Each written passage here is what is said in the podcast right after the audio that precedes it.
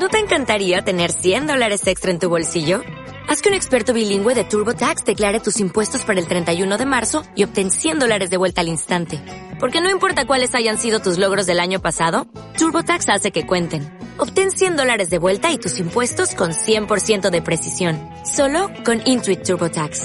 Debes declarar para el 31 de marzo. Crédito solo aplicable al costo de la presentación federal con TurboTax Full Service. Oferta sujeta a cambios o cancelación en cualquier momento. Escalofrío.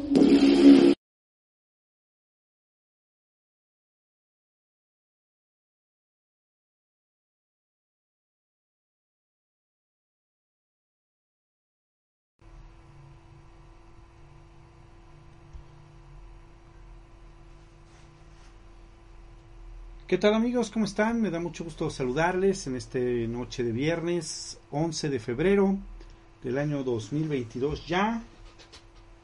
Me da mucho gusto estar aquí nuevamente con ustedes. Esto es, esto es Escalofrío. Yo soy Uri para todos ustedes.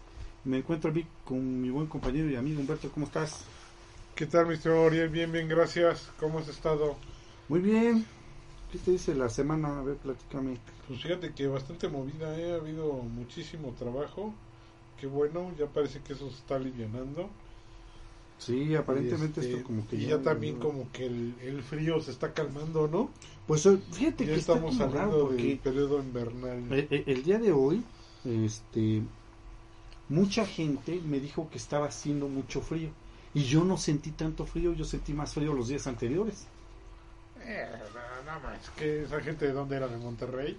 Este, no, de aquí, Ah, decía ah, que era de aquí. Dije, no más, sí, porque sí, sí, sí, sí, había gente de aquí de Veracruz, todo eso, sí, esos tienen frío. Siempre han tenido, ¿verdad? Sí, no, no, y al contrario, eso nunca les da calor, creo. No manches, están, están cañones. Muy bien, mi querido hombre, pues fíjate que el día de hoy tenemos un tema interesante. Últimamente, yo creo que en los últimos años han salido tantos y tantos este, personajes respecto a este tema que vamos a hablar el día de hoy. Ajá.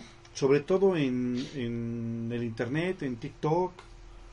Hay por ahí, este, inclusive algunos mm, historias bastante asombrosas respecto a esta situación que ahorita vamos a comentar. Y pues bueno, como ya leyeron en el título del video, esto es Viajeros en el Tiempo, ¿no? Viajeros a destino. Sí. O Viajeros del Tiempo. Todas estas personas eh, que dicen haber viajado tanto al pasado como a nuestro presente y que vienen del futuro, ¿no? Así es. Esto está bastante interesante. Y este, pues tú dinos qué rollo con esto, este, científicamente qué rollo es posible, no es. Porque Pues mira. muchos hasta dicen que ya hay máquina.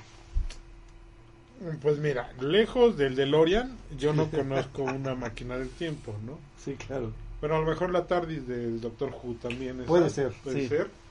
Pero lejos de eso, pues no, no, no, no, no, no. No hay una situación, ¿o sí? No hay una situación así que se pueda comprobar que se puede viajar en el tiempo. Además que eh, incluso el mismo Einstein decía que se necesitaba tal energía que no es posible lograrla para que una persona totalmente con todos sus billones de átomos logre atravesar un portal de esos. Claro.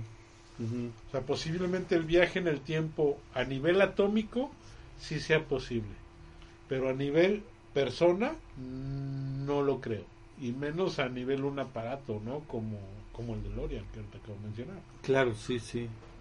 Oye, y entonces todas estas personas que dicen venir de- del futuro, Yo pienso que es puro choro. sí, ¿verdad? Sí, eh, ahorita vamos a hacer varios análisis. Digo, es, es muy padre, ¿eh? a mí me intriga eso, pero realmente yo estoy a un 90% de que eso no se puede y un 10% de que me gustaría que se pudiera. Claro, claro. O Sí, sea, porque ¿por no qué? Porque en ficción todo eso realmente esto es, pues es muy padre, ¿no? El hecho de que, eh, de que pudiera suceder, pero sin embargo, si tú analizas, pues realmente el, pues, ¿qué te digo? El viaje en el tiempo por el tema de las paradojas sería pues, algo mucho, muy complejo. Este, sí, está como raro, ¿no?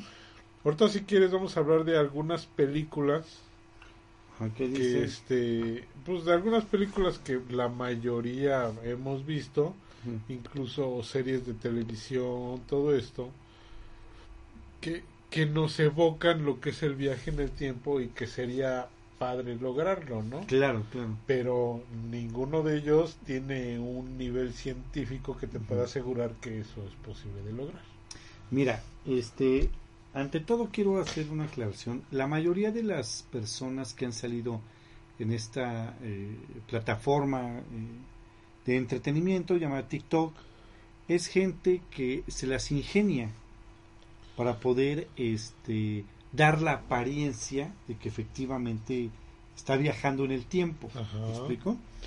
Eh, uno de ellos es un, de, de hecho es un español que sí, sí hizo mu- muchas cosas muy, eh, como te dijera, muy sorprendentes, pero pues que hasta el momento no se ha podido demostrar realmente que venga del futuro ninguna de estas personas o que esté en el supuesto mundo paralelo, porque Ah, también han salido muchos TikTokers que están en un mundo paralelo y que no hay gente. Más bien yo pienso que fueron grabaciones hechas en la pandemia cuando nadie salió, ¿no? Y este y se las ingenian para poder dar esta ilusión, que también está muy padre, ¿no? Si quieren seguirlos, pues adelante, pero no creo que sea un- una situación. Hay- en la ciencia ficción hay muchos eh, viajeros en el tiempo, este, pero pues vamos a comentar rápidamente algunas eh, historias que se dicen verídicas o que tiene algunas este cosas turbulentas, ¿no? Ajá. Y ahorita pasamos a la situación de ciencia ficción, porque hay muchísimo, ¿eh? No, pero demasiado. O sea, realmente sí es una cosa que tú dices, qué barbaridad. Este, es una cosa horrible. Bueno, vamos a empezar con este que creo que fue el primero eh, de, en la historia. Es el incidente Noverly Jurand, eh, o también llamado Los fantasmas de Petit Trianon, de Versalles. Ajá. Fue un evento que ocurrió el 10 de agosto del año de 1901 en los jardines de Petit Trianon, ¿no? Ahí en Versalles, el cual involucró a dos mujeres, Charlotte Ann Moberly, eh, que fue una persona que nació en 1846 y falleció en 1937, y Eleanor Jourdain, que nació en 1863 y falleció en 1924. Ambas mujeres tenían antecedentes educativos, es decir, tenían estudio. El padre de Morberly era un maestro y un obispo, y el padre de Jourdain era un este vi- vicario, Vicario. sí, era un vicario. Durante un viaje de, a Versalles visitaron el Petit Trianon, que es un pequeño castillo en los jardines del Palacio de Versalles, eh, donde supuestamente experimentaron un viaje al pasado. ¿Qué pasó? Pues que, bueno, de repente hubo un poco de neblina, se dispersa la neblina, y resulta de que vieron a María Antonieta, así como a otras personas de la misma época, Ajá. y bueno, después de investigar la historia del palacio y comparar las descripciones de su experiencia, en 1911 ellas publicaron su trabajo en un libro titulado Una aventura, bajo los nombres de Elizabeth este, Morrison y Frances Lamort. La historia causó mucha sensación y fue objeto de muchas burlas. Yo creo que esta fue la primera eh, historia a nivel mundial de algo referente a un viaje en el tiempo. ¿no? Esta historia, la verdad es que yo la recuerdo haberla leído varias veces, esta anécdota que vivieron ellas, porque efectivamente viajan al pasado, se encuentran con personas, ellas así como que, oye, estas personas, ¿dónde son? O sea, ellas ni siquiera estaban conscientes de algo, inclusive pensaban que eran como una representación. Cuando ellas regresan a, a, digamos, al, a su tiempo y empiezan a preguntar sobre esa representación, les dicen que no existía. Entonces empiezan a investigar, empiezan a ver cuadros, este, imágenes de María Antonieta y se dan cuenta que es la persona que ellas conocieron, ¿no? Que ellas vieron en los en los jardines de, de, del castillo de, de, del Palacio de Versalles, perdón. Entonces la realidad es que fue yo creo que la primera historia de la cual se habló mucho y que bueno se plasmó en este eh, libro llamado Una aventura. Entonces pues bueno ahí está la situación, una neblina. ¿Tú qué crees? Mira, es que yo creo que es posible, porque ¿te acuerdas que hablamos de los portales dimensionales? Ajá. Pues a lo mejor se abre un portal dimensional. No, no me convences, chaval. Ay, bueno, ya. Mira, eh, bueno, es que bueno, pues esto es algo así como que muy romántico, ¿no? Ahorita Sí. que estabas tú platicando esto, me vino a la mente una serie que en parte de mí es como que más, más, más novela para, para Ajá. mujeres, que se llama Outlander. Outlander, sí, claro. Sí, está claro, curiosa, claro. es donde una, una persona es una doctora, enfermera, no recuerdo bien, doctora o enfermera, Sí. eh, eh, actual, o sea, estamos hablando ahí de poquito después de la guerra mundial, Sí. creo. Este, viaja, viaja casi casi a la época medieval, Ajá, sí, sí. a través de un portal que hay entre unas piedras y un santuario y todo eso, se transporta al pasado, ¿no? Sí. Y obviamente con su conocimiento, pues del otro lado es así como que la mera, mera petatera, ¿no? La mera, mera petatera. Entonces, digo, está padre a lo mejor pensar eso, eh, hablar de los, de los universos paralelos, eh, cosa que se trató en Alicia en el País de las Maravillas, Alicia en el País eh, a través del espejo, Claro, claro. ¿sí? Y, y en este caso con Elizabeth Morrison y Frances Lamont. ¿no? Pero realmente yo pienso que esos portales energéticos, eh, lejos de llevarte a un universo, más bien, lejos de llevarte al pasado o algo así, pues pienso que a lo mejor te llevarían a universos paralelos, ¿no? Ah, ok, más que viajar en el tiempo a un universo paralelo. A un universo Ah, paralelo. ajá. Digo, eso es lo que creo yo. ¿Por qué? Porque si tú te fijas, bueno, eh, si tú realmente analizas las teorías, el tiempo es continuo. Ajá, sí, sí. ¿sí? Y en el tiempo es, eh, es continuo, es lineal, y en cada momento o sea, no estás ni siquiera en el mismo lugar físicamente. ¿A qué estoy hablando? A que a lo mejor nosotros dos estamos sentados ahorita frente a la mesa, frente a la computadora haciendo el programa, Sí. pero sin embargo la Tierra está Sí, teniendo un movimiento de rotación. Sí, claro, claro. Entonces estamos moviendo muchos kilómetros por hora. Y aparte, la Tierra, con respecto al sistema solar, Sí, se está moviendo. también se está moviendo con el sistema solar. Claro, claro. Y nos vamos todavía más lejos. El sistema solar, con respecto a la galaxia, galaxia se está moviendo. también se está moviendo. Y la galaxia- galaxia, ajá, con respecto al- a- universo. al universo, también se está moviendo. Sí, sí, ¿no? Ajá. Entonces, si tú te fijas, a lo mejor ahorita en lo que terminé de decir todo eso, a lo mejor estoy miles de kilómetros de distancia de donde empecé a decirlo. Claro, sí. Es decir, que no solamente nos estamos proyectando en el tiempo, Sino sino, también también, en el espacio. claro. Por eso es la frase que siempre es espacio-tiempo. Espacio-tiempo. Es decir, entonces, ¿qué pasaría si yo quisiera regresar, no digamos hace 100 años, ¿no? Digamos si yo quisiera regresar hace 10 minutos. No, si la Tierra no va a estar aquí, va a estar súper lejos. ¿no? Exactamente, Ajá. entonces si yo me transporto en este momento donde estoy hace 10 minutos, a lo mejor voy a acabar en medio del espacio, ¿no? Y luego va a chocar la Tierra conmigo, o sea, Sí, sí, puede ser. es a lo que me refiero. Ajá, que sí. simplemente no solamente el cálculo del viaje en el tiempo depende de la cantidad de energía que necesitas para lograr un portal y hacerlo, sino también de los cálculos de ubicación de dónde te vas a encontrar en el espacio, no solo Solo en el, tiempo. sí. Entonces ese cálculo, al menos para mí, se me hace en extremo complejo. Complejo. Sí, fíjate que era un eh, comentario que hacía un científico cuando le preguntaron si pensaba, porque creía en los extraterrestres, entonces le preguntaron que por qué pensaba que eran extraterrestres de otro planeta y no podían ser humanos que viajaran al En pasado. Ah, y él explicaba eso, dice, porque para viajar en el tiempo tienes que viajar en el espacio. O sea, exactamente. Entonces es más fácil viajar en el espacio, ¿no? ¿No? Entonces es lo que él explicaba, es Sí. cierto, la teoría que, que tú nos Sí, sí, sí, este sí, dicen, mira, la máquina del tiempo como tal simplemente es, es la luz, es la demostración del viaje en el tiempo. Claro, ¿Por qué? Porque se ha demostrado que lo único que nos proyecta energía son los fotones emitidos precisamente por la luz. por la luz. Y que incluso muchas de las estrellas que estamos viendo ahorita en el firmamento, posiblemente muchas de ellas ya no existan en este momento en la realidad.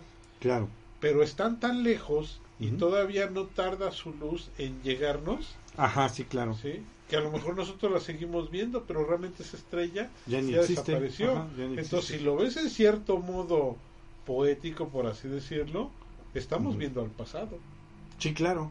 Estás viendo Porque al pasado. todavía está ahí. No puedes viajar a él porque sería ir a la ubicación de la estrella. Ujú. Y eso es algo eh, que a mí me ha fascinado, por ejemplo, de las teorías que sacan en, en Star Trek principalmente, Ajá. eh, de, cómo- de cuál sería la ubicación de la Tierra, ¿no? Porque tú, tú supón, por estos mismos movimientos que estamos hablando de que la galaxia se está moviendo, eh, los cúmulos donde está la galaxia también se están moviendo, el, el- ¿cómo se llama? El sistema solar se está moviendo. O sea, todo realmente tiene un movimiento, o sea, el, el espiral es, es, es- enorme, es, infinito. Entonces dices, bueno, si nosotros nos fuéramos un año a viajar en el espacio, al regresar, pues tendríamos que más o menos calcular dónde carambas va a andar la Tierra con Sí, sí, respecto claro. a todos esos movimientos. Sí, porque ¿no? se van y cuando regresan ya no va a estar ahí. Exactamente, claro. porque aunque no viajes en el tiempo, cuando tú te salgas de ella y regreses, no está en el mismo lugar. No, claro. Ajá. Entonces, obviamente, tú tienes que apuntar al cálculo de la nueva ubicación de la Tierra, ¿no? Porque si no, pues ya te perdiste en el espacio. Sí, claro. Claro, claro, sí. te- sí, obviamente. ¿sí? Oye, y entonces, por ejemplo, las ondas que mandan a Marte y esos. Lo que pasa es que realmente esas pues no han salido del sistema solar. La única que ha salido del sistema solar hace pocos años fue la sonda Voyager, Voyager, ajá. en, en la cual estuvo precisamente este, se me fue, ay, este, el que hizo contacto, Carl Carl Sagan. Sagan. Carl Sagan. Sí, el Carl. Sí, se me fue su nombre de repente. Ahora fíjate, hay otro. Entonces sí se... Pero aún así, aunque esté fuera del sistema solar, todavía está a una distancia donde se puede calcular.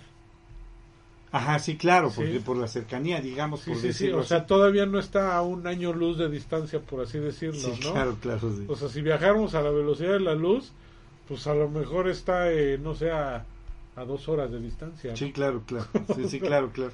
No tantos. Tantos realmente días, no es no es tanto así como para decir, ah, mira, vamos a bajar a la próxima Centauri, que está a cuatro años luz de distancia, que es la, sí, sí. la estrella más próxima. Más próxima, ajá. y este y, y vamos para allá y regresamos, ¿no? O sea, ya estamos hablando de otras cosas. Todavía, sí, todavía es falta, ¿no? Ahora fíjate, yo creo que este que te voy a contar ahorita, Ajá. este, yo creo que es el segundo más famoso que existió, que es el famoso experimento Filadelfia, que fue un experimento militar naval que supuestamente se llevó a cabo en el astillero naval de, Filadel- de Filadelfia, en Pensilvania. Ajá. Eh, bueno, eso obviamente sabemos que es Estados Unidos. En, en algún momento alrededor del 28 de octubre de 1943 se alega que fue diseñado este, este proyecto eh, para que el destructor de escolta, el USS Eldridge, Eldridge.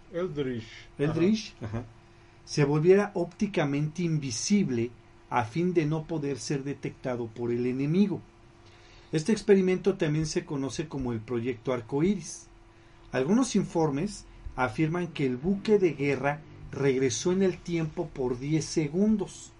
Sin embargo, la cultura popular lo ha representado efectuando saltos temporales muchos más grandes. La historia es ampliamente considerada como un engaño. La Armada de los Estados Unidos sostiene que no hubo ningún experimento y los detalles de la historia contradicen hechos sobre el USS Enrich, así como las leyes conocidas de la física.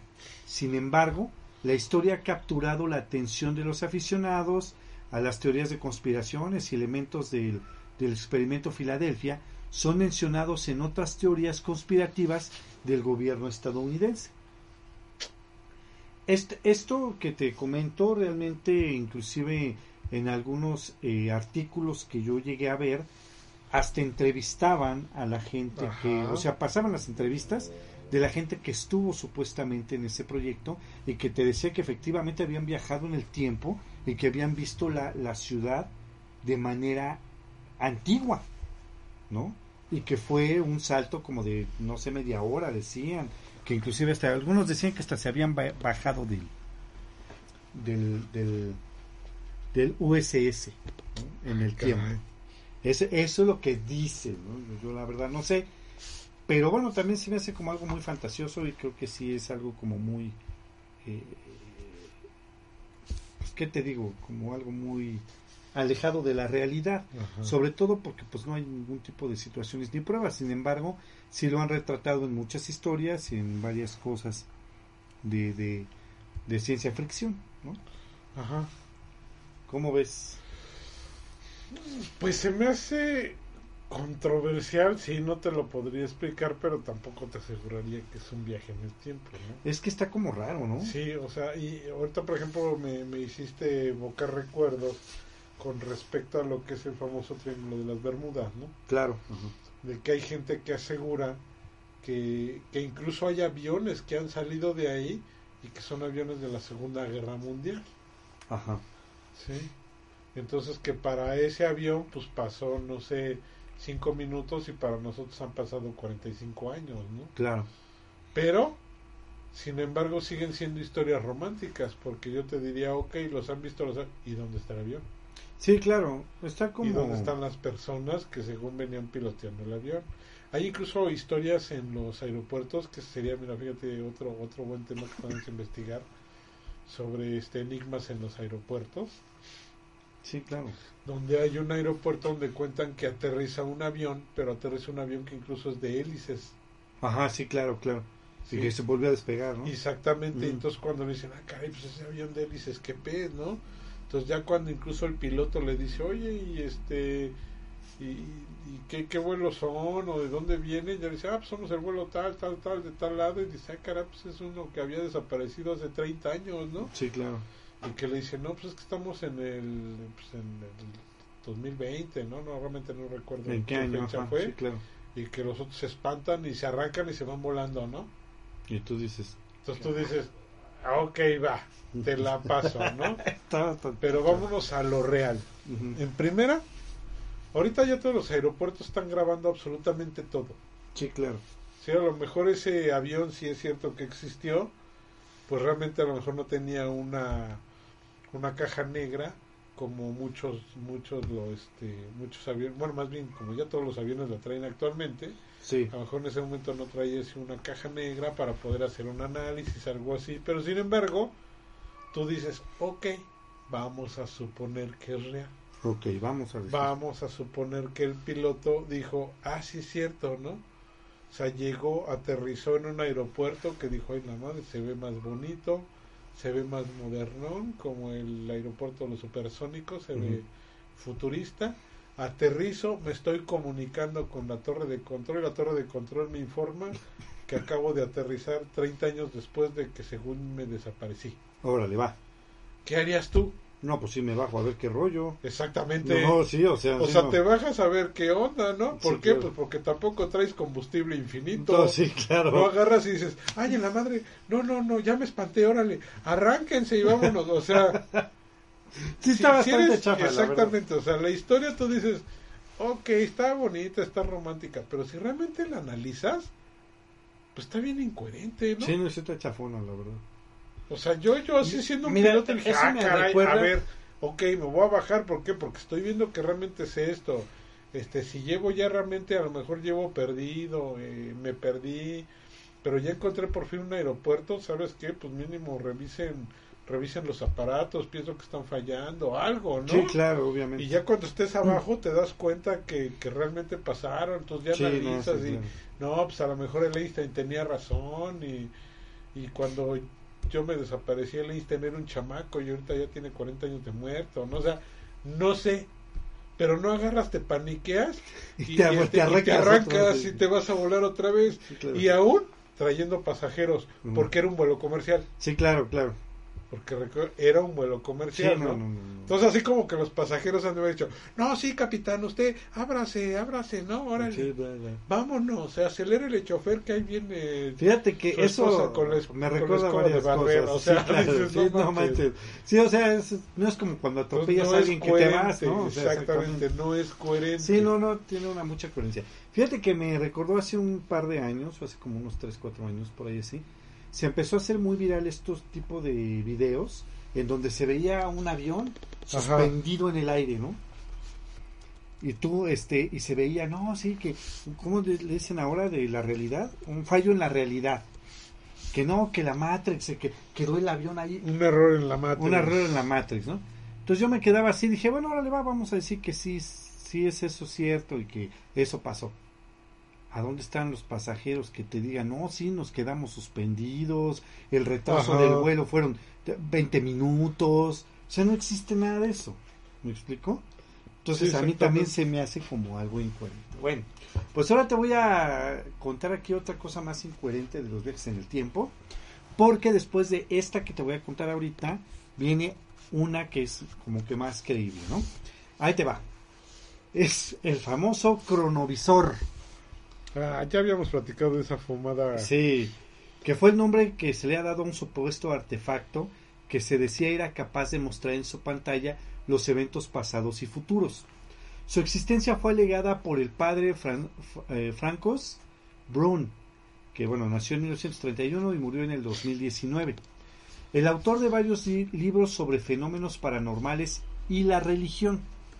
En su libro eh, Nuevo Misterio del Vaticano, publicado en el 2002, afirmó que el aparato había sido construido por el sacerdote y científico italiano Marcello Pellegrino Ernetti. ¿Sí, no? Mientras el padre Ernetti era una persona real, la existencia y mucho menos la funcionalidad del cronovisor nunca se confirmó.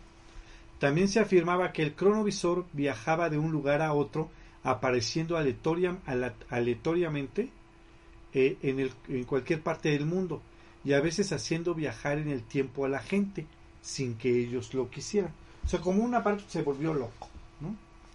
Pero sí se me hace como bastante, este sí se me hace como una, una situación muy fantasiosa, Demasiado, ¿no? ¿no? Porque según es un aparato que tiene una pantalla y que tú puedes ver los acontecimientos pasados y, y- y futuros. Mm, Y realmente, bueno, fíjate que esto, digo, eh, se me hace bien fumado, ¿eh? Dudo mucho que esa cosa exista y más que exista un padre científico. Pero este, es, es parte del folclore. ah, bueno, sí, no, no, no, pero mira, me recuerda una película, sí me manché, ¿verdad? Ajá. ¿Recuerdas, por ejemplo, una película que estaba eh, protagonizada por Ben Affleck y Uma Thurman? Se llama El Pago. El pago, ajá. Esa salió en el 2003. Esta película te habla de, de un tipo de tipo de ingeniería Mm, donde donde es tan, tan secreta las cosas que tú rentas tus conocimientos por cierto tiempo y después te borran la memoria para que lo que tú hiciste no recuerdes haberlo hecho, es decir, para que la otra persona tenga la propiedad completa de la misma Claro. Que en parte está interesante. Y aquí a este cuate, a Ben Affleck, le hacen una propuesta de que haga una máquina y esa máquina él se va a tardar dos años en hacerla o tres años, algo así. Alguna cosa de ese tipo, ¿no? Y que le iban a pagar quizá cuántos millones de dólares. O sea, Ajá, prácticamente iba a tener una la nota y él ni se iba a acordar, ¿no? Entonces, precisamente como es eh, la postulación de la película, él agarra, acepta, lo inyectan y después ya como que ay, despierta y dice, ya, ya acabaste, aquí está tu dinero, ¿no? Y dice, ah, órale, qué chido, ¿no? Qué padre, ¿no? Sí, acabamos. Exactamente, entonces se empieza a dar cuenta. Digo, la voy a spoiler que es del 2003, no manches. Sí, ya no, ya no casi manches 20 tú, años, ya si 20 no la han visto, verla. Pero ya este, Pero ya para saber qué pasa. pero ya para que sepan qué pasa, ¿no? Ajá. Entonces, lo que se da cuenta él es que realmente él estuvo metido en un proyecto que no es de viajar en el tiempo, sino Ajá, sí. es ver a través del, Del tiempo. tiempo, claro. que a esa parte se me hace no, veri- no verdadera, pero se me hace más lógico lo que plantean ahí que lo que es el viaje en el tiempo. Tiempo, claro, claro. ¿Por qué? Porque estos cuates lo que plantean es de que realmente una persona no puede viajar en el tiempo, pero sin embargo tú puedes proyectar cierta cantidad de fotones en un ángulo tal que los puedes hacer viajar en el tiempo y tú ver lo que están proyectando esos. O sea, no puedes viajar en el tiempo, pero puedes ver El tiempo. puede- puedes ver a través del tiempo. Tiempo, Ellos lo que hacen es ver hacia el futuro. Órale, ya está. ¿Para qué? Pues para poder, este, para poder, ¿cómo se llama? Eh, pues ganar provecho de, del conocimiento del futuro, ¿no? Digo, Claro. Algo muy marcado, por ejemplo, ahorita, eh, yo cuando conocí Bitcoin, Fue hace, no, muchísimos años, cuando apenas empezaban, ¿no? Eh, y yo cuando tuve la oportunidad de comprar un Bitcoin que era una moneda, si ahorita es incierta, antes imagínate lo que era, Sí, mucho más que incierta, era casi casi como echar dinero a la basura, claro. pero yo llegué a ver los Bitcoins hasta en 15 mil pesos, Ujú. cuando ahorita un Bitcoin en la pandemia llegó a costar este un millón doscientos mil pesos. Ajá. Entonces, entonces dices, ve, si yo pudiera en, en ese pasado haber visto el futuro y ver que los bitcoins iban a llegar a costar un millón de pesos, o sea, en ese momento dices, ¿cuánto cuesta el bitcoin? No, cuesta 15 mil pesos, no me compro 100, ¿no? Ajá, sí, claro. Veo de dónde empeño un riñón o algo así, compro 100, ya sé que me voy a esperar 20 años, pero que en 20 años ya tengo más que la vida asegurada porque eso se va a duplicar, pero por 100 veces más. Claro, más de 100 obviamente. veces, ¿no? Ajá, sí. Entonces, esa era, sería una manera, por así decirlo, sin afectar el futuro, de, de cómo podría yo mejorar mi futuro. Claro. Algo muy parecido hacen en las películas estas de Volver al Futuro, sé lo que voy a decir. donde, donde realmente ellos sí afectan directamente su futuro, porque Claro. él conoce a sus papás, su papá es pues, más que un nerd, Un loser completamente, y este y ya le cambia incluso la actitud, Sí, claro. entonces él sí tiene una mejora, ¿no? Sí, sí, claro. Entonces aquí estos cuates lo que hacen, que ah, pues quieren ver pues proyecciones de valores de la bolsa para saber qué comprar y hacerse millonarios con eso. Ok. Incluso el protagonista lo que hace es todo el dinero que ganó lo, lo dona, lo regala, no me acuerdo qué pasa. Realmente tiene mucho que la vi, no recuerdo qué pasa, pero se deshace de ese dinero para él no tener vinculación, ¿no? Claro. Entonces tú cuando dices, ah, caray, pero pues como, incluso él mismo, como le borraron la memoria, cuando él va por sus cosas, dice, oye, ¿y ¿cómo que regalé tantos millones de pesos, de dólares? Y los cambié por estas chuches que están en un sobre, ¿no? Ujú. Pero cuando se da cuenta las chunches que trae en el sobre, lo empiezan a guiar de una manera que él se da cuenta lo que hizo. Lo que pasó, ajá, claro. ¿sí? Y al final, lo que él hizo es darse darse un boleto de lotería con el, Con el número ganador. Ajá. No, está bien, ¿no? Entonces digo, eso estaría chido. Imagínate que pudiéramos ver al futuro y ver, no sé, los melates de mañana, de... de- sí, no, no, no, no te No vayas manches, 20 sí, años no, al futuro, mañana, ¿no? sí, no. O sea, no te vayas 20 años al futuro, ve, vete a ver el melate del domingo. Sí, ¿Cuál va a ser el número, chin? Mañana agarras, lo juegas, apuestas todo, múcoles y ya vas a tener una buena lana, ¿no? Sí, claro. Y así hazlo dos, tres, cuatro, cinco semanitas y pues ya, ya te quitas hasta de chambear. Sí, muy buena lana, ¿no? Entonces, digo, se me hace eso más posible, Que el cronovisor. Es que eso sería algo como el cronovisor, Ajá, sí. ¿no? Por eso, por eso hice la referencia, eso sería algo muy parecido a lo que tú dices del cronovisor, que aún ahí eh, es una máquina que ocupa una cantidad de energía, pero Bárbara. espesa, bárbara, para nada más ver lo que va a pasar. Sí, no son unos mendigos lentes de soldador. Sí, claro. que podría ser, ¿no? Exactamente, o sea, pues, porque eso parece, ¿no? El cronovisor Fíjate, parece unos sí, lentes de sí, soldador. está como raro ahí, ¿no? Bueno, pues fíjate, ahora te voy a platicar esta otra que es eh, del señor Billy Mayer. Para los que no saben quién es Billy Mayer, es el contactado eh, por extraterrestres más famoso que ha dado la historia, sobre todo la historia moderna de, de los ovnis o de la ufología. Este, resulta que Edward Albert, conocido como Billy Mayer, nacido el 3 de febrero de 1937, bueno, es un ciudadano que, que vive en Suiza y que afirma ser contactado por extraterrestres y además es un profeta. Déjame decirte que este personaje, eh, años antes de que se rompiera la capa de ozono, Ajá. él dio ese mensaje al mundo, que unos extraterrestres le habían dicho que la capa de ozono estaba a punto de romperse. Todo el mundo lo tiró de a loco y le dijo que estaba todo idiota, ¿no? Y eh, tres doritos después se rompió la capa de ozono. Él fue el que dio esto, por eso lo, lo tratan como un profeta. También es poseedor de muchas polémicas fotografías en, tema, en la temática ovni que él afirma son evidencias de sus encuentros. Meyer ha reportado contacto regular con extraterrestres, sobre todo eh, que se llaman eh, ple, este, plejaren, algo así, es eh, lo Pleiades. Es, Pleiades, ah, Pleiades es lo que él, él dice, ¿no? Describiéndoles como una especie de alige, alienígenas nórdicos humanoides, tal como se relata en la versión íntegra del libro eh, Mensaje de las Pleiades, así se llama, ¿no? Sí, las Pleiades es un conjunto de estrellas. De estrellas. Y, y Ajá, se entonces me supone imagino que, que, se que- refiere a sí, la que de allá ubicación vienen, de las exactamente. Pleiades, exactamente. ajá. Meyer regresó en el tiempo gracias al extraterrestre Asket, donde se reunió personalmente con Gimanuel, causado, eh, acusado de ser el verdadero Jesús, y le dijo a Meyer que la evolución de Meyer eh, fue superior a, bueno, pues al propio eh, diciendo, en verdad su evolución ha procedido por más de dos mil años, hecho que no he considerado. El contacto con Gimanuel duró cuatro días y después Meyer fue devu- devuelto a la actualidad. ¿sí?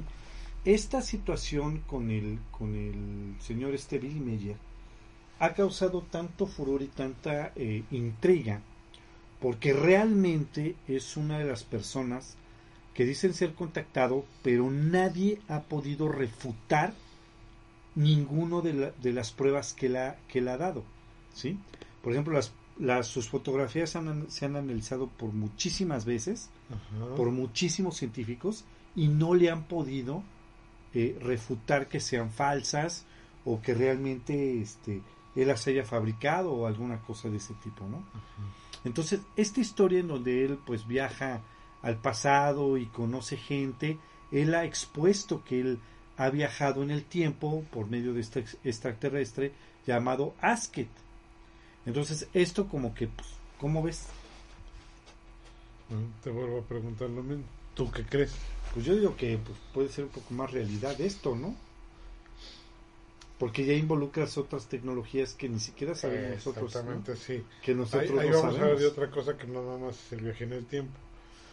si no estás hablando de personajes extraterrestres. Claro, exactamente.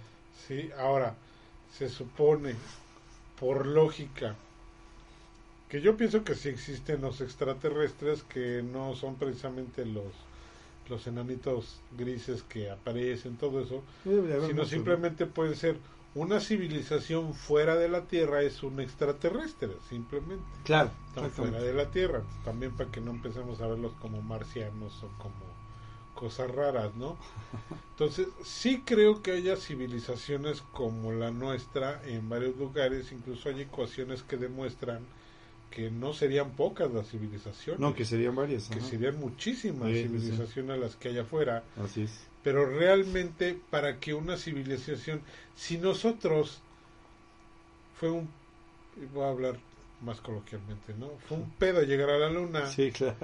así, ha sido un pedo llegar a Marte, Sí, claro. sí. ahora imagínate llegar a otro sistema solar. Sí, está cañón. No lo dudo que lo vamos a conseguir en muchos años.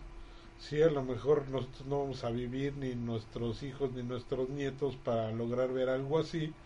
Pero a lo mejor sí vamos a llegar a un momento en que nosotros vamos a poder atravesar el sistema solar en cuestión de segundos. Claro, claro. En ese momento a lo mejor sí vamos a tener la tecnología para poder viajar a otros sistemas solares y encontrar una civilización como la que posiblemente nos encontró o sea, que nosotros encontremos otra civilización que está científicamente menos avanzada ¿sí? y que ellos no hayan podido viajar en el, en el espacio como lo están haciendo, como lo harían nuestros sucesores, ¿no? Por así Claro. decirlo.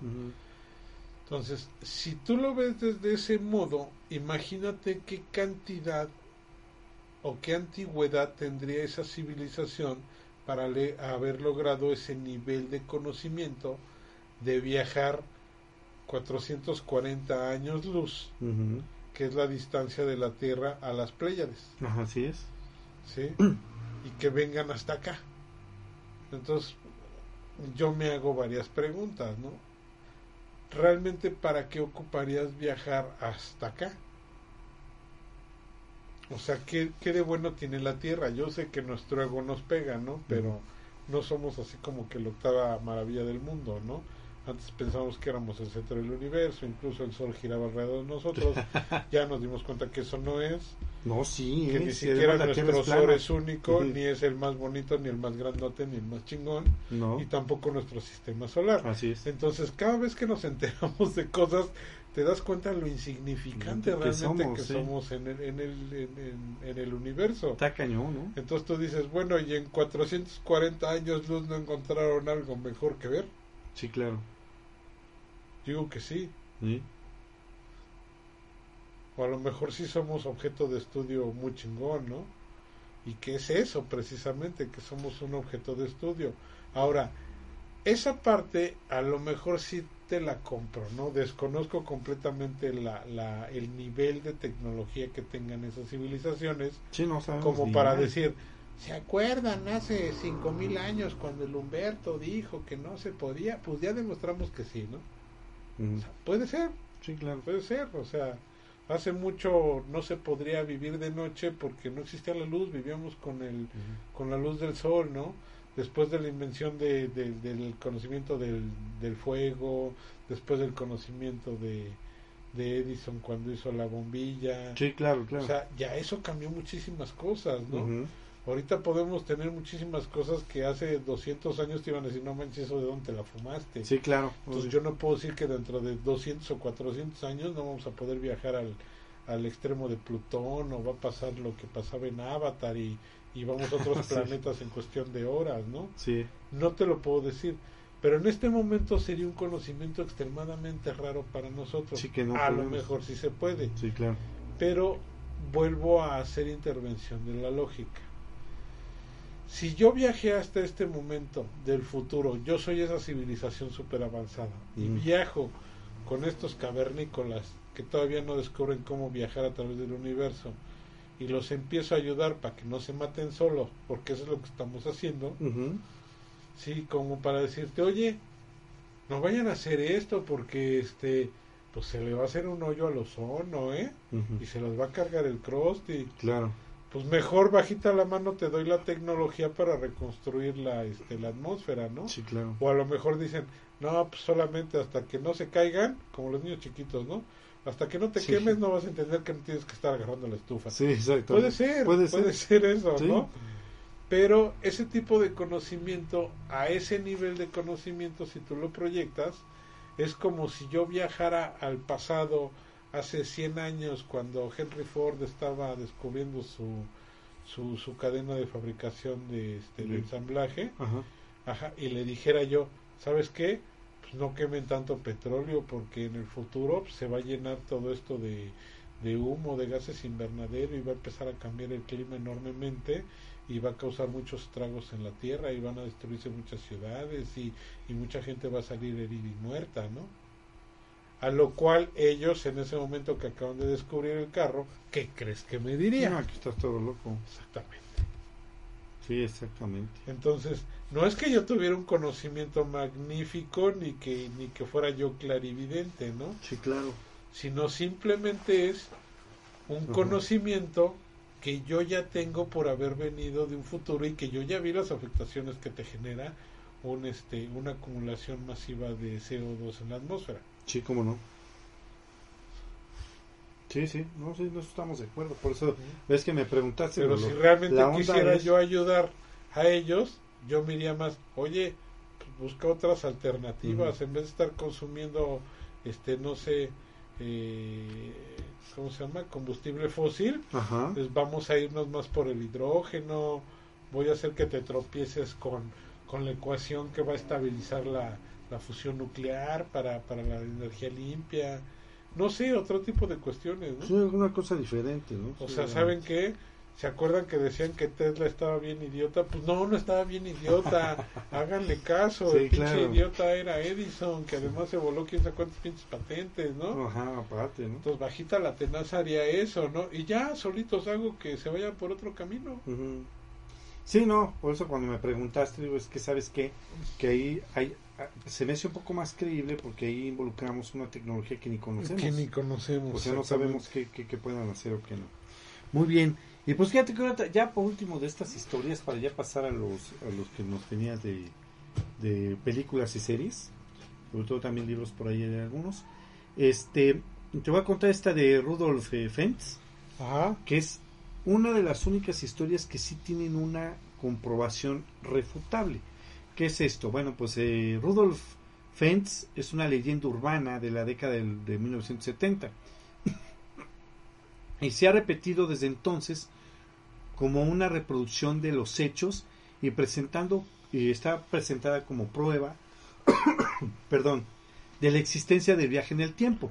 La leyenda, la leyenda se sitúa en Nueva York en el año de 1950, cuando un hombre vestido con ropas del siglo XIX fue atropellado por un coche y murió. La investigación posterior reveló que el hombre había desaparecido sin dejar rastro en 1876. Los objetos que el hombre poseía revelaron que había viajado en el tiempo desde 1876 hasta 1950. ¿Mm? ¿Cómo ves esta situación? Fíjate Pues ahora ahí te va. que... ah, porque ahí te va, porque la refutación aquí está luego luego. El eh, folclorista Chris Aubeck investigó esta historia y descubrió que se originó en un libro de ciencia ficción de la década de 1950. Una voz de la galería, así se llama este libro, escrito por Ralph M. Holland, que había copiado el cuento Estoy asustado, así se llama el cuento.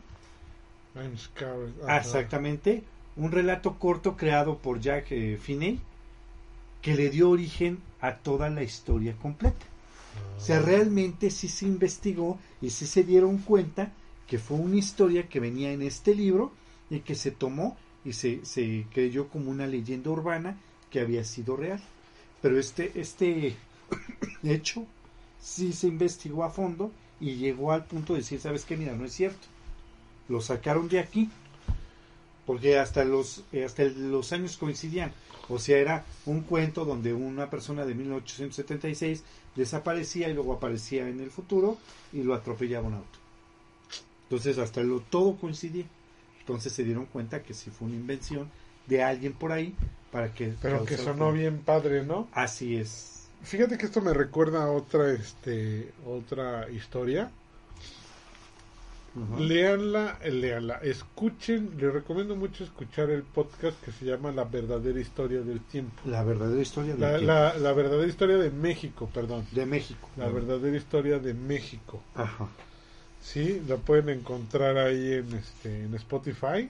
Se la recomiendo mucho. Ujú. Eh, un tal profesor Mendoza habla, habla sobre, sobre la historia de México, cómo la han cambiado y todo, y muchas de las leyendas, anécdotas y narraciones que se cuentan en ella. Órale, pues vas En una de esas, recuerdo una de ellas, eh, la escuché hace mucho, eh, voy a hablar muy al aire, no con datos exactos, sino con datos que obviamente ya están afectados por mi, por mi mala memoria. claro sí sí Pero habla mucho él de cuando estaba, si mal no recuerdo, en la, en la primera, en la primera guerra mundial, si mal no recuerdo, en la primera guerra mundial, este, no es cierto, estaba todavía antes de- en la conquista. Cuando Ajá. estábamos en la conquista, que esto, se utilizaban barcos y todo eso, había una guerra en el Medio Oriente y todo eso, México apenas estaba empezando a, a tener su independencia y de repente aparece un soldado a la mitad de una plaza en México Ok. Y ese soldado creo que era un soldado japonés, algo así. Ajá. Por ahí era, eh, voy a Ah, investigar bien sí. la historia. Ajá, sí, sí, sí, ya El chiste es de que le dicen, bueno, ¿y tú quién eres? Todo eso y lo encarcelan y eso está documentado. Sí, sí, claro. Entonces, que él dice, no, pues es que yo estaba luchando en, este, en las Filipinas, ¿no? Una onda así, no recuerdo, te digo, estoy hablando muy al aire. Voy a investigar bien y voy a volver a hablar de esto. Eh, estaba yo luchando en las Filipinas, de repente, pues hubo unos cañonazos, todo eso, y de repente aparecí yo aquí.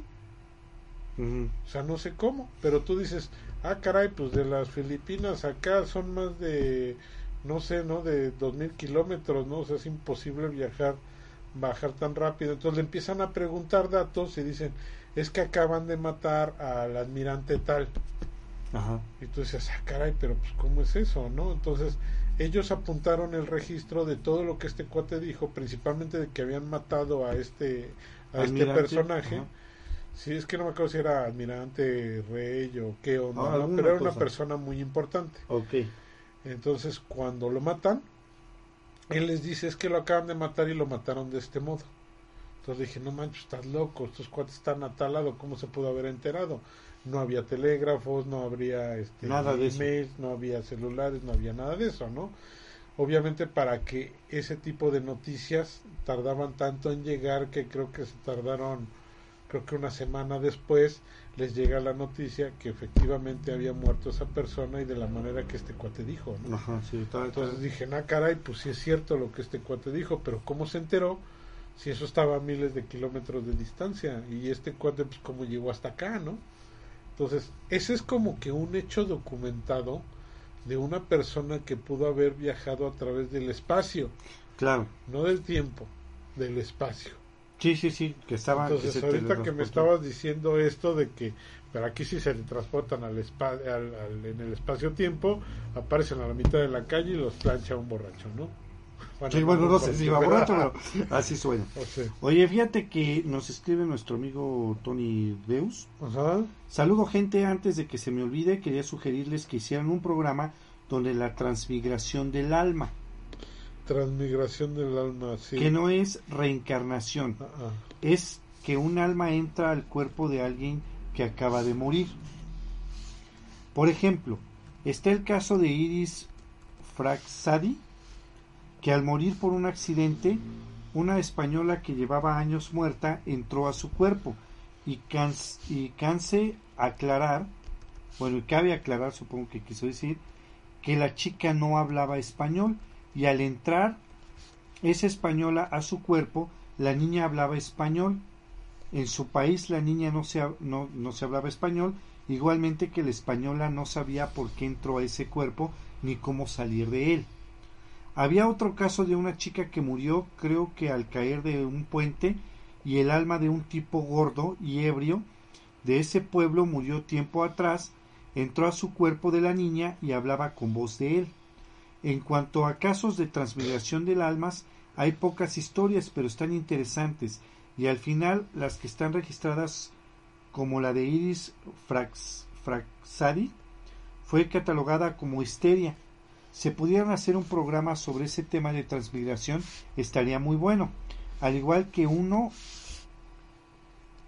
de misterios, por ejemplo, el hombre de Taman Show, aquel hombre que jamás pudo ser identificado. Mm, Pues está bien, vamos a apuntarlos. Y con todo mundo hace, con todo gusto hacemos este un, un programa, ¿no?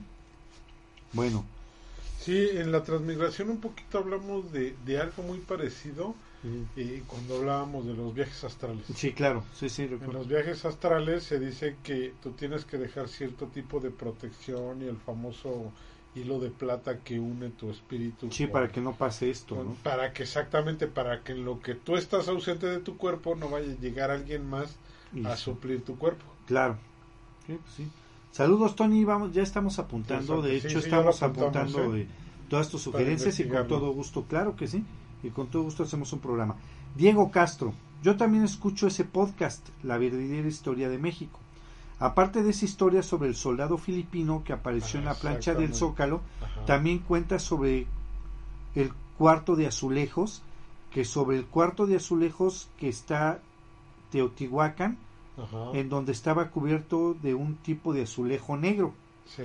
Pero ese azulejo en realidad es un material aislante que hasta en el tiempo de días, cuando todavía no termina de escribir, Sí. pero vamos a mandarle un saludo a nuestro amigo Diego Castro. Y sí, se llama La Sí, verdadera sí, historia de México. Hablan de un tipo de, de azulejo que está en Teotihuacán, que se cree que lo ocupaban como para tipo baterías. Sí, dice, está, estaban lo- colocando el cableado eléctrico. Exactamente. Les faltaba cable y entonces Lo lo, usaron.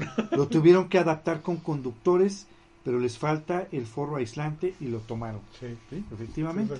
Sí, es el mismo podcast este, que Muy estamos bueno, eh, hablando. Bueno, saludos a Jamie Alzate, que lo estoy escuchando en Facebook, al igual que Alejandro Villegas, Julio Herrera, eh, Alejandro Rodríguez y Beno Babic. Dice, dicen que no se puede viajar en el tiempo, pero ¿cómo es posible que el DeLorean viajara en el tiempo y saliera en el lugar adecuado? Bueno, en el lugar mismo lugar, supongo que se refiere, ¿no? Pero bueno, mi querido amigo, esta es ciencia ficción. O sea, digo, a mí me gusta, ¿eh? Así, a mí también. Una, de las películas que a mi parecer a mí es, de mis favoritas, la he visto muchas, muchas veces. Y esta no habla de viaje en el tiempo, viaja en, eh, habla de viaje en el espacio, es Contacto precisamente. Claro. De Carl Sagan. Si no la han visto, véanla. Está muy buena, ¿eh? Otra que a mí me gusta, que sí es de viaje en el tiempo y habla mucho de este tipo, que, que a mí me gustaría que fuera la historia como verdadera es precisamente la de Star Trek, que se llama el, el, primer contacto. Así es. El primer contacto, sabe como capitán el Jean-Luc Picard. Y ellos precisamente hablan de que los Borg viajan al pasado porque quieren matar al cuate que hizo la primera nave, que viajaba a la, a la, velocidad de la luz para este para matarlo que no hiciera esa nave. Sí, porque y entonces no descubrieran la, la, civilización que no lo lograra para que los vulcanos no, no, se dieran cuenta que nosotros ya estamos a ese nivel, de, avance, nivel de avance claro. Entonces ellos viajan al pasado y el Enterprise viaja con ellos en el mismo vórtice al pasado pero para ellos impedir que los Borg tengan éxito y entran en contacto con la civilización de los humanos, humanos Y entonces ahí es donde les explican, es que realmente nosotros somos civilizaciones, que es la parte que a mí me gustaría que fuera cierta, ¿no? Que dice, es que nosotros somos una civilización muy avanzada, pero estamos obligados únicamente a observar hasta que la civilización tenga, un nivel tecnológico suficiente como para entender y que nosotros entremos en contacto con ellos. Claro. ¿Cuál es ese punto? Que descubran el viaje eh, a la velocidad de la, luz. Claro. Y es por eso que viajan. Y es por eso que viajan. Entonces, aparte, ellos viajan y después regresan a su tiempo y se dan cuenta que lograron que la Tierra subsistió. O sea, está muy chida la historia. a mí me gusta, me fascina, pero pienso que es pura ficción, exactamente. Es pura ficción. También a mí me fascinan las tres de, de Volver al Futuro, pero es pura ficción. Al momento es pura ficción. Sí, efectivamente, me quedo Deno Babic. Este, déjame decirte que, exactamente como dice Humberto, primero es ciencia ficción, pero en segunda te puedes dar cuenta que es ciencia ficción porque, pues sí, o sea, cuando el DeLorean alcanza los 88 millas por hora, entra en funcionamiento el condensador de flujo que abre una puerta dimensional y te hace viajar en el tiempo. Pero jamás en toda la película te explican exactamente cómo funciona el condensador de flujo. Sí, salen fotos, salen así. salen tres puntitos, que son tres puntitos que es pasado, presente y futuro, ¿no? Entonces, pues bueno, realmente nunca te explican. Y hay, hay historias como que, por ejemplo, estoy viendo imágenes, y lamentablemente no las podemos pasar, pero hay una imagen de un cuadro que fue pintado en 1860. Sí. Se llama El Esperado, ah, de Ferdinand John Juan Muller. Sí. Y parece mostrar una mujer caminando por un camino accidentado a punto de ser abordada por un joven adorador y este que va está agarrando una flor me imagino para dársela y se cree que ella viene, trae algo en la mano como si fuera un teléfono móvil. O sea, nos hace, ahorita, nos hace mucha, mucha similitud a una chava cuando va caminando que va testeando. Ajá, sí, claro. whatsappeando, digamos, la viva whatsappeando y se ve muy así, ¿no? Pero yo diría, ok, va, volvemos a la lógica, ¿no? Porque lo romántico se ve muy bonito y ya, qué bonito, está chido, qué bonito, ¿no? sí. Pero si nos vamos más a la lógica que tú dices, ok, ya, ya por los años de 1700, una chava texteando, algo así. O sea, recordemos que la, la tecnología no nada más es tener un celular en el año de 1700. Claro. Sino que tienes que tener antenas transmisoras para que realmente repliquen esa señal. Es si no, ¿a quién se la vas a mandar? Claro, sí, no. o sea, por mucho que tengas tu 4G, porque Elon Musk te va a poner tu satélite para que tengas internet en, cualquier parte, o sea, pues en ese momento no existía. Sí, no. Como que para qué carambas quieres un Es celular. que haces alusión a lo que conoces, realmente. ¿no? Pero, por ejemplo, yo he visto el cuadro, Ajá. ese cuadro que tú dices, y a mí me parece que más bien la chava trae como, como un escrito, un papel en su mano, y que lo viene como cuidando mucho. ¿Me Sí, yo O hasta sea, diría, pues trae un pequeño libro, a lo o algo mejor así que viene así como rosario, mucho, o algo trae así, un en la mano, ¿no? Está No también manches. como otras otras fotos que sacan donde dicen, ah, es que aquí se ve una mujer que va caminando y va hablando con un celular, ¿no? Sí, Y, y tú la ves y dices, ok, vamos a suponer que sí es una viajera en el tiempo. Pero el celular parece uno de esos Nokia que nosotros usábamos hace 20 años. claro, sí, es, es lo que te iba a decir. Entonces tú hay, dices, varios, hay varias fotos Una, de eso, ¿eh? ajá, dices, una. No existía la tecnología celular en aquel entonces. Mm. Como para qué quería un celular. Y si ella es del futuro, como que para qué trae un celular, de ese, viejo sí, de claro. Hay sea, varios. ¿eh? Por ejemplo, este, por ejemplo, el, el del el uno de una Copa Mundial Ajá. también, se ve un celular, pero se ve un celular tipo de esos de folder que, que salieron hace como 10 años. Y tú Ajá. bueno, si eres del futuro, bien, bien, Exacto. bien lógico tú eres, pues tendrías que traer un, es más, te- podrías traer un celular que ni siquiera se vería. Eh, ah, Así, mira, ¿no? ahí, ahí te va. Hablando de eso, tienes razón, ¿no? O sea, Vamos. hay una serie que si no la han visto se la recomiendo. No es tan reciente, pero está en Amazon Prime. Ajá. Este es del 2012, ya tiene 10 años. Ciencia ficción. Se llama Continuum.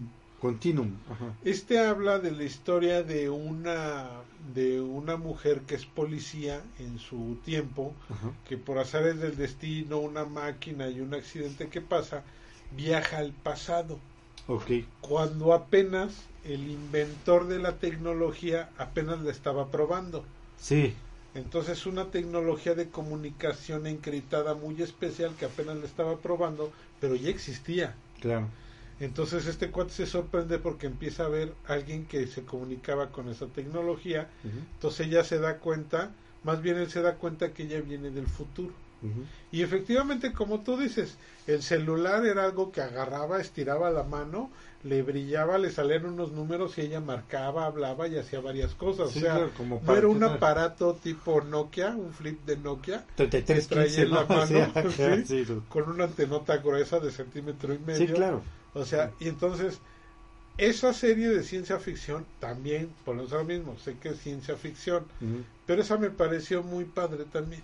Sí, sí, Porque dices, todo. ok, va, dices, esa sí te la compro más. Ujú. Porque si viajaras al pasado, ella viaja a un pasado donde la tecnología que ella ocupaba comúnmente en el futuro apenas estaban haciendo, Claro, pero ya existía la tecnología. así es.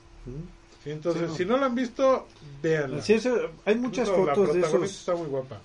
o inclusive videos de esos como eh, y imágenes de esos viajeros en el tiempo, Ajá. donde supuestamente traen un celular y están grabando un evento, como la famosa este chica del celular de una pelea de Mike Tyson en los noventas.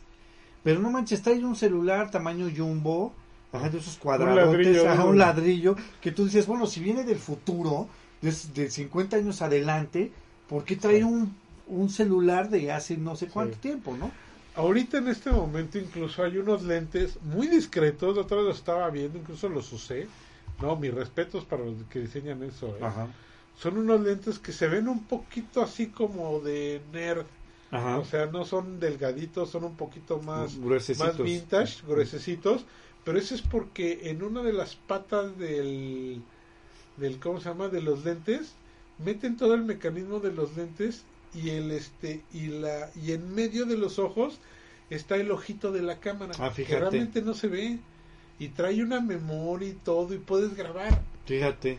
sí y O no sea, se ve no así se en vería, super HD ¿no? pero dices no manches si ahorita puede pues imagínate si el cuate viene del futuro claro que tiene tiene esa tecnología multiplicada Obviamente, por 10 sí, no que no manches. pues no tendría que traer aquí como volvemos un flip Nokia digital o un tabique como para grabar a Mike Tyson Sí, peleándose que bueno, es que para qué te... y luego también hay una foto, no sé, yo creo que sí la has visto, del hombre moderno de 1941, que es una foto, este, donde bueno, pues está un, se ven, este, ¿cómo se dice? Eh, Es la reapertura del puente South Forks ah sí en Golden Bridge Este, y entonces se ve un, un tipo eh, con una vestimenta súper moderna. Pues agárrate porque resulta de que no es tan moderna. O sea, ya se hicieron investigaciones ajá, sobre esta fotografía y resulta que los lentes que él trae puestos ajá, sí corresponden a lentes que este que es un, fue un estilo de gafas de sol que apareció por primera vez en la década de 1920. Ah, o sea, ya existían esos lentes. Ahora nosotros Y fue vemos principalmente para los aviadores. Ah, exactamente.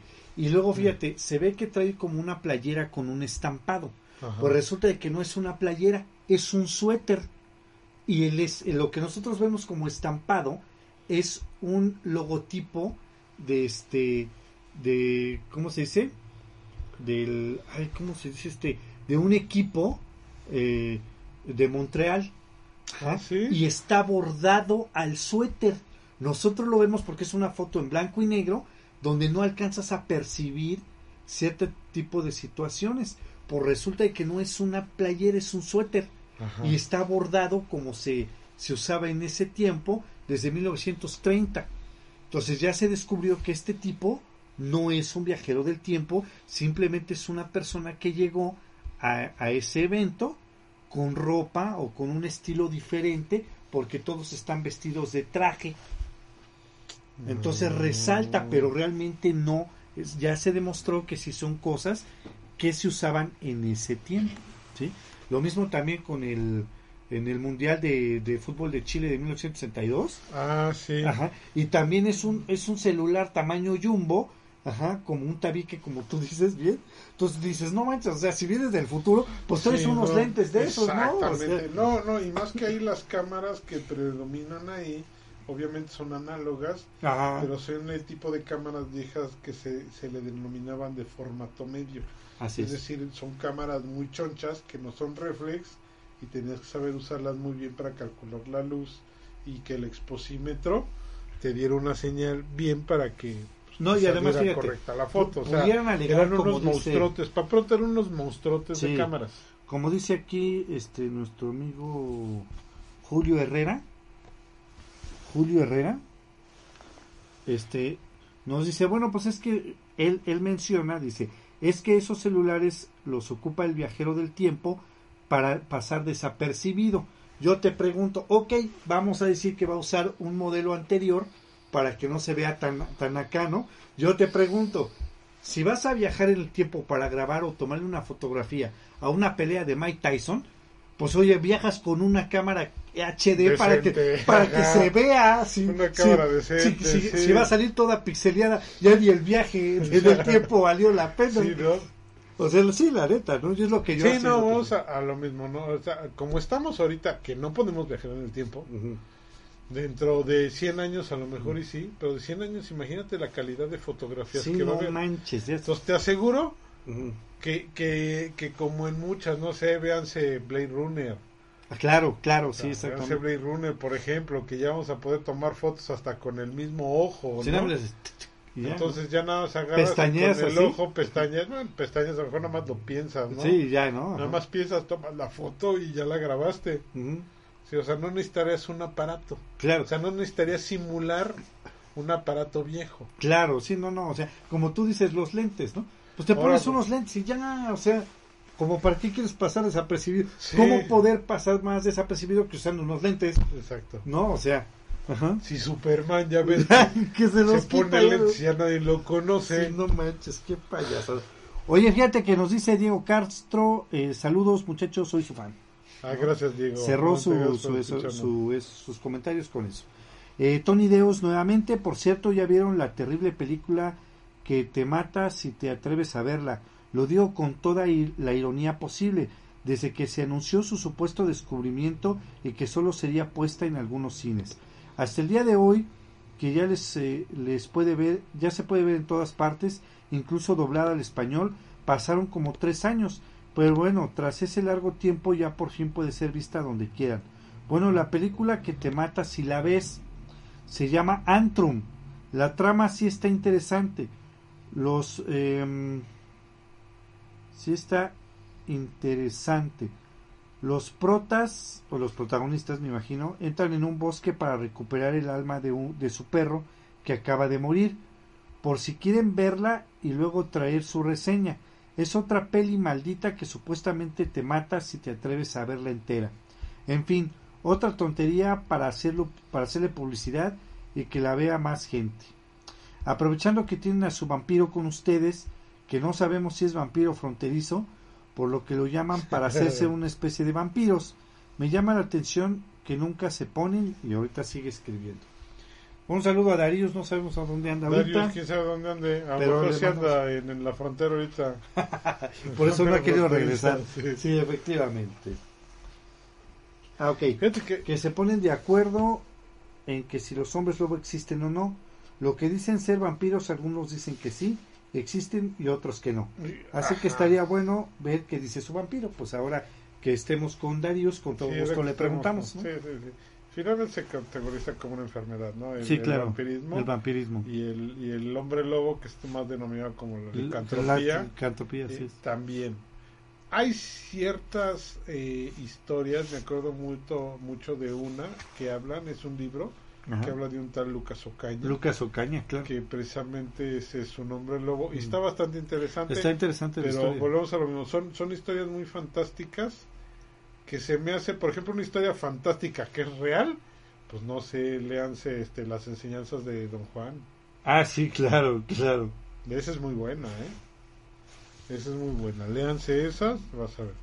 Sí, por ejemplo, a mí, series, por ejemplo, que me llaman mucho la atención de viajes en el tiempo que estarían chingonas también. A ver, échale. ¿Te acuerdas de la famosa que decían eh, salto en el salto cuántico? Claro que Quantum sí. Leap. Claro, Quantum Leap, aquí se tradujo como viajeros en el Viajeros tiempo, en el tiempo, precisamente. Una historia- que traía algo así como una... Fíjate que fue adelantada a su tiempo, Sí. ¿eh? O sea, la, esa cápsula donde se mete Ajá. también es como una cápsula hiperbárica o alguna cosa así, ¿no? Eh, pues no, nunca estaba en una cápsula hiperbálica, pero supongo que sí. Algo así, ¿no? Este, y Siggy es como un celular, una computadora portátil, Sí, sí, ¿no? Que, que manejaba él. Estaba muy chida la serie. Yo no, y que vemos cómo, pues cómo opera, ¿no? Porque Claro. realmente cómo la usa todo eso se me hace más a lo que era antes las famosas, las famosas Palm. Ajá. Las No, y además hablaba como delfín. Sí. Algo así, una. Palm Nuts que con el botoncito y todo, que eran muy chidas. Yo en su Sí. momento tuve las Palm y, ah, no manches, era la neta. Sí, sí, claro, claro. La- Y ahorita tú ves y dices, no, pues esas arcaicas, esas que pez. Sí, porque ya el celular lo hace todo, ¿no? Ya, exactamente. Así es. Pero no, sí, pues, no. era algo Quantum padre. Leap o salto cuántico, aquí se Cuánto tradujo. tipo salto cuántico. Que fíjate que ese podría ser algo de la transmigración del alma, ¿no? Que nos estaban ahorita sugiriendo investigar. Ajá, porque Porque realmente sustituía temporalmente a este a una persona. sí que, que cuál era la trama de la serie, bueno, es un científico, el, el científico Sam Beckett Sam Beckett. está experimentando el viaje en el tiempo No, cuando el accidentalmente salto cuántico. el salto cuántico cuando accidentalmente toca el, el botón que no debería de tocar Ajá. y desaparece. Cuando su, su compañero Al lo localiza, lo localiza en un, en un lugar en el pasado y cuando él lo va a ver, resulta de que él se apropia de los de los cuerpos Ajá, exactamente. y, y, te- y resolvía cosas que habían Que salido había mal salido y cuando la resolvía volvía a saltar cuánticamente A y caía lugar. a otro lugar en otro cuerpo. Exactamente. Eh, inclusive la hizo de mm, un chorro de cosas, ¿no? Sí.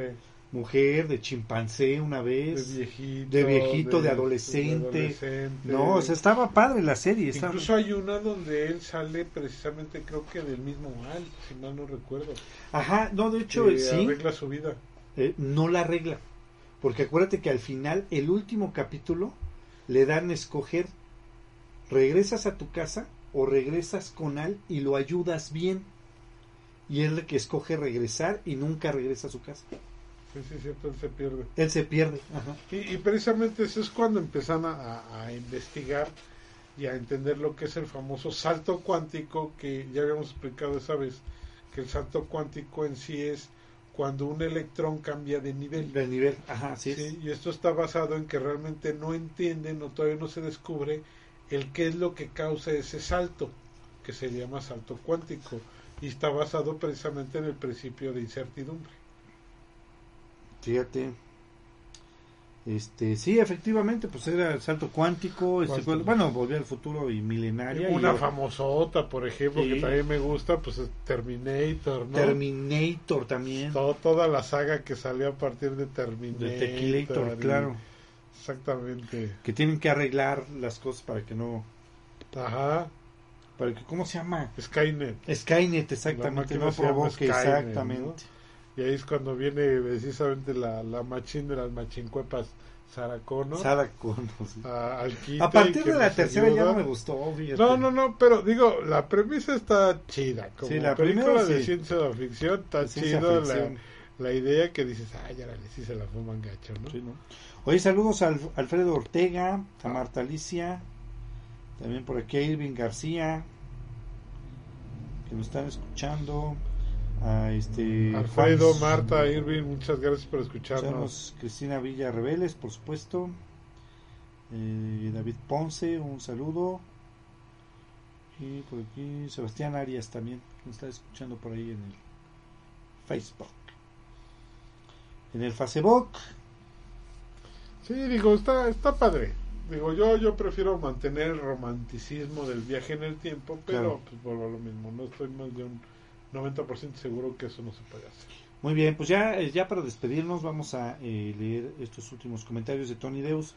En una ocasión alguien llamó a la mano peluda, agárrate bien, y él narró que su familia viene de Rumania y que su abuelo pudo ver hombres lobo muchas veces. Lo describen similares a perros, negros, pero que eran del tamaño de una vaca y corre a un- a una velocidad increíble. Nunca dijo que sean humanoides, solo que tenían forma de perros negros enormes. Igualmente otra llamada de la, de la mano peluda fue una enfermera que narró que una mujer dando a luz se comenzó a convertir en lobo y eso fue frente a enfermeras y médicos.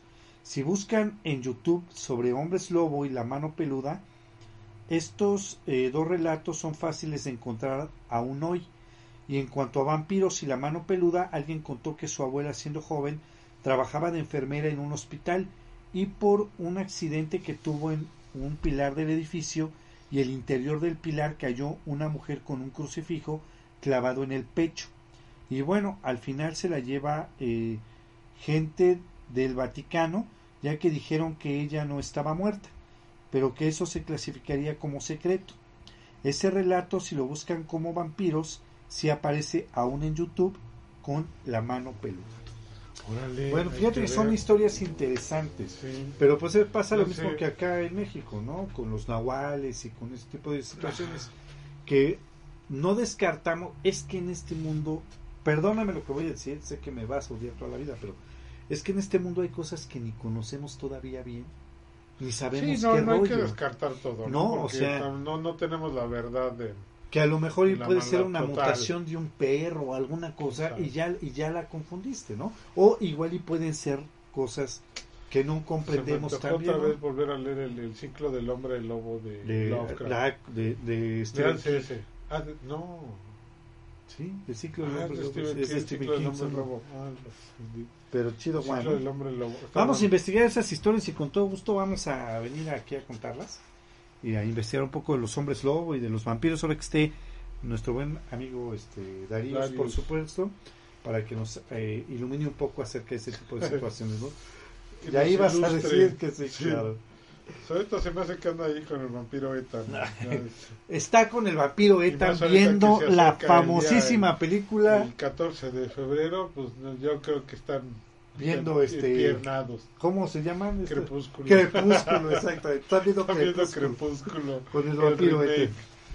Efectivamente, bueno, pues ya este para ya despedirnos completamente, los invitamos, por supuesto, para dentro de ocho días. eh, toca eh, Arkham Arkham, con sí, el tema de. Julio Verne. Vamos a hablar un poquito acerca de este Julio en escritor. viernes. Julio en viernes. Eh, es el día 18 de febrero. Uno de los clásicos que empezó realmente con la ciencia ficción. Sí, además está bien Mi favorito es Asimov, obviamente muchos de los que han el programa lo saben, ¿no? Así es. Pero este, pero no, Julio Verne Así es, no, ya tenemos programado un este un programa de, de Isaac Asimov para abrir por ahí, es un aniversario de él, Ajá. entonces ya tenemos por ahí la programación de Isaac Asimov, ¿eh? ah, bien. Para que esté, sí, no, a fuerza. Y, para dentro de 15 días que vuelve a tocar escalofrío, vamos a hablar también nuevamente, nada, nuevamente no, pero vamos a hablar de zombies, ya como un eh, tema paranormal, ya no de, de literatura ni de ciencia ficción, ya este, hablando sobre la eh, zombificación haitiana, Ajá. bastante interesante, ¿Dónde por cierto, no? sí, exactamente, ya bien, bien, bien de este tipo de situaciones. Y les recuerdo que para este mes cambiamos eh, eh, Arkham Spoilers para el sábado, el último sábado del mes, sábado 26. Ajá. Ajá, y vamos a estar eh, en Arkham Spoilers hablando de algunas series este, interesantes.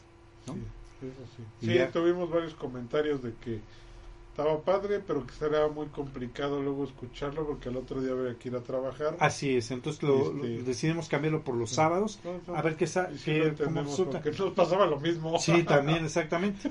Entonces es el último sábado del mes. Vamos a tener Arkham Spoilers. Que este. eh, a ver cómo nos ponemos en los catorrazos, ¿no? Va. Me parece muy bien. Pues que estén muy bien. Me da muchísimo gusto estar con ustedes. Cuídense mucho. Nos estamos viendo eh, dentro de ocho días. Bueno, escuchando dentro de ocho días en Arkham, ¿no? Cuídate mucho, mi querido Humbert. Igualmente, amigo, excelente semana. Cuídense mucho. Un saludo a todos. Gracias a todas las personas que nos escucharon. Muchas gracias por escucharnos, en serio. Eh, y déjenme decirles que eh, estén todos muy bien, ¿no? Nos vemos dentro de ocho días. Así sea.